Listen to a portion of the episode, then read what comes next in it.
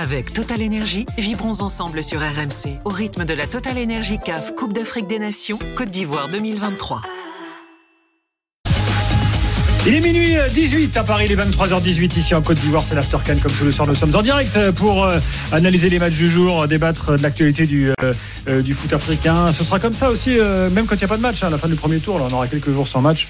On prendra le temps de faire des bilans, pas de parler formation, de parler de la présence des coachs euh, euh, locaux. Enfin, il y a mille euh, débats à faire. Le niveau des gardiens, tiens, voilà un autre sujet intéressant qu'on pourra faire un autre jour. Mais là, ce soir, on parle des matchs. et donc, prioritairement de l'Algérie ce soir avec Sébastien Bassong, légende de Norwich aussi, ça je l'ai pas dit, avec Aurélien Tirsin, reporter RMC Sport, avec Mohamed Bradji, journaliste algérien. Beaucoup de journalistes qui suivent la sélection là? Énormément. À Boaké, il y a du monde? Il y a beaucoup de monde, il y a beaucoup de journalistes, il y a aussi pas mal d'influenceurs qui ont été accrédités à CAF, ça c'est un peu une bizarrerie, mais euh, l'Algérie demeure une sélection très très suivie lorsqu'il s'agit des Coupes d'Afrique des Nations.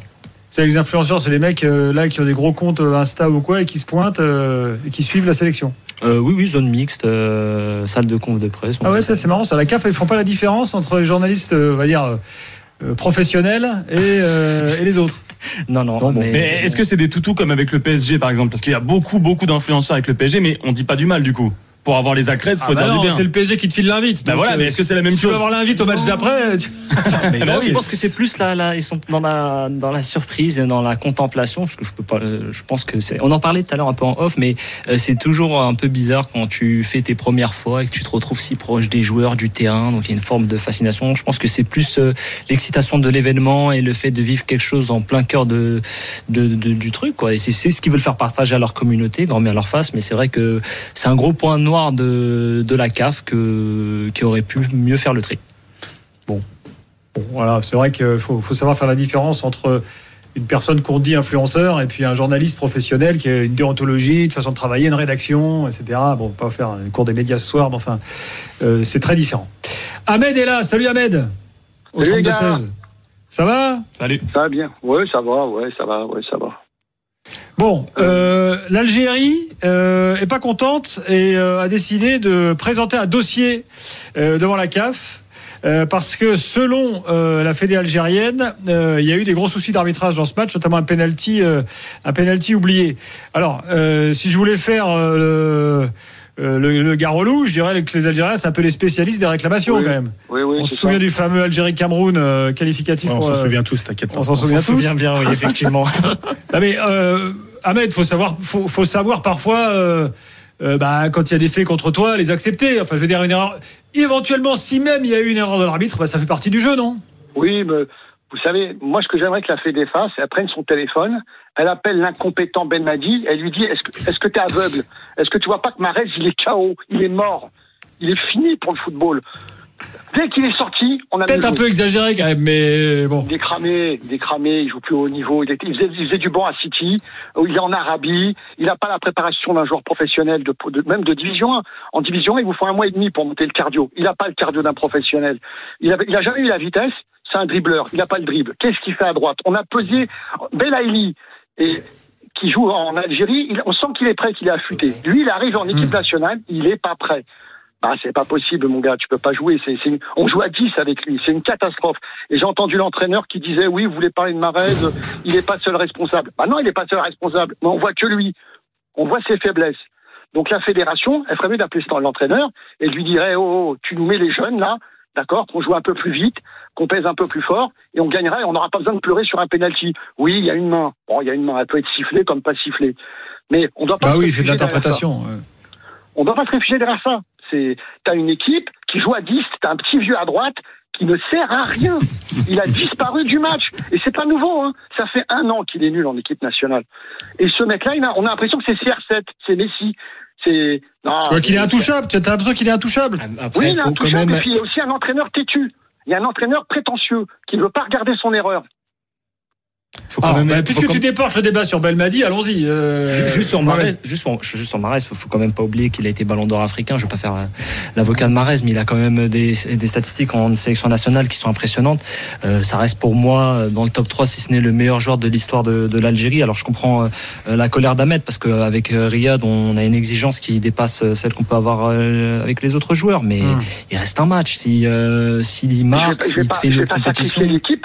Je vais pas sacrifier l'équipe parce que je rêve qu'une starlette du passé va faire un exploit. C'est pas du football. Non, c'est sur le point jeu. Starlet du passé, tu vois, Ahmed. On va dire, on est encore. en- Moi, c'est ça que j'ai du mal à comprendre. On est encore en lice, on a deux points, on a un destin entre nos mains, et je vois beaucoup de réactions où les supporters nous, nous- enfin voilà, on a l'impression qu'on est au pied du mur, alors que pas du tout. Non, mais on a encore notre destin Parce entre nos mains. que, parce que tu vois que cette équipe peut jouer mieux sans lui. Parce que tu vois qu'on pourrait être bien. Ah, et mieux. pourquoi pas? Mais comment tu vois qu'elle peut jouer mieux sans lui? Excuse-moi, Ahmed. Sincèrement, Bah, de manière factuelle, comment tu le vois dis-moi ce qu'il a fait du match Non, c'est pas ça. C'est ça, c'est différent. Tu me dis ce qu'il a fait dans le match, mais comment Bah, toi tu faits, vois qu'elle peut jouer mieux sans lui Tu l'as, tu l'as Bah, pas vu Dès qu'il est sorti, regarde le match. Dès qu'il Ah, mais est là, sorti, tu parles, on a parle de plus 15 rapide. minutes, on parle de 15 minutes sur un match, Ahmed. Alors, alors, attends, juste revenons quand même sur les choix de Belmadi, puisque tu, tu pointes du doigt Belmadi. Bon, on a bien compris que Barès n'en voulait plus, mais tu pointes du doigt Belmadi. Belmadi, il est quand même une équipe offensive, là.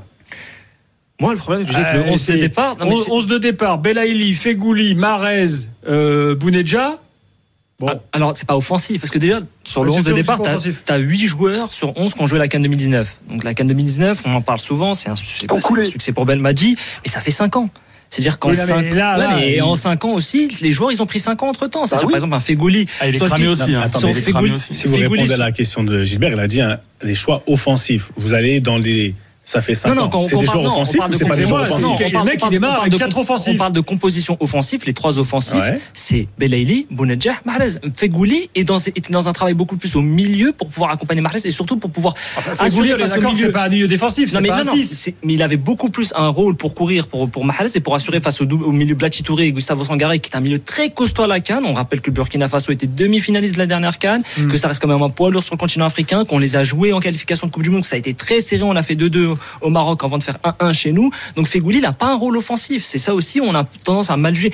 Et, et par rapport à cet équilibre d'équipe, effectivement, le jeu, le jeu pense plus à gauche, peut-être parce que Mahrez n'est pas mis dans les meilleures conditions, mais le problème c'est que sur la composition de départ, t'as pas tant de nouveautés. C'est-à-dire que les trois joueurs que tu n'as pas, c'est parce que Mboulhi ne pouvait plus, enfin il est dans la liste, mais euh, on entre entre guillemets Mandrea a pris sa place.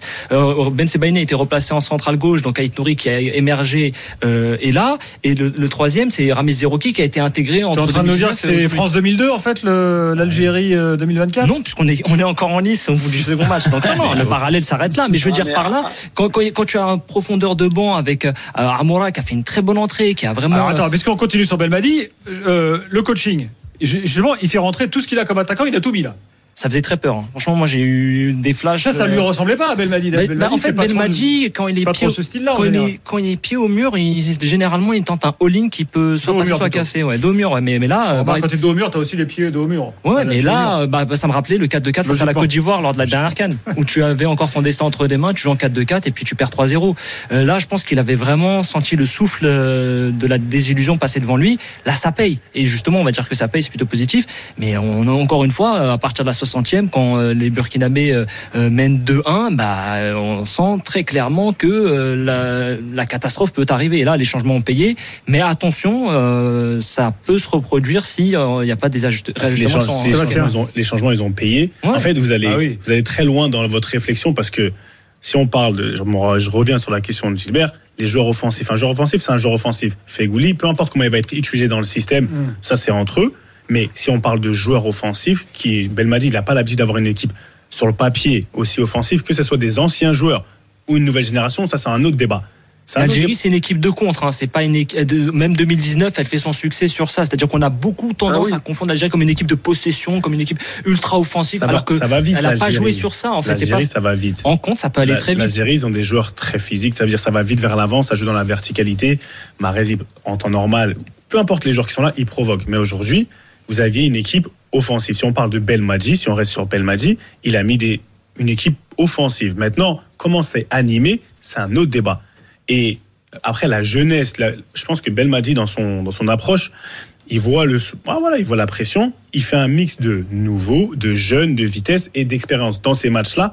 Pourquoi Sofiane Fegouli aujourd'hui? Parce qu'il a une expérience qu'un jeune à ce moment-là ne peut peut-être pas lui apporter peut-être sur 60 minutes, sur 50 minutes. Sauf que je suis d'accord avec toi, mais le postulat il est pas validé parce qu'au bout de 45 minutes il le sort. Réajustement, il fait rentrer Amoura, Amoura première canne, premier match et directement dans l'impact, il t'apporte autre chose, il aimante les défenseurs burkinabés, il fait une super mi-temps. Mm. Donc là, le je, suis d'accord avec toi, hein, vraiment. Euh, le, tu, as, tu as totalement raison. C'est-à-dire, ça dépend de comment tu animes, ça dépend de ce que tu peux aligner.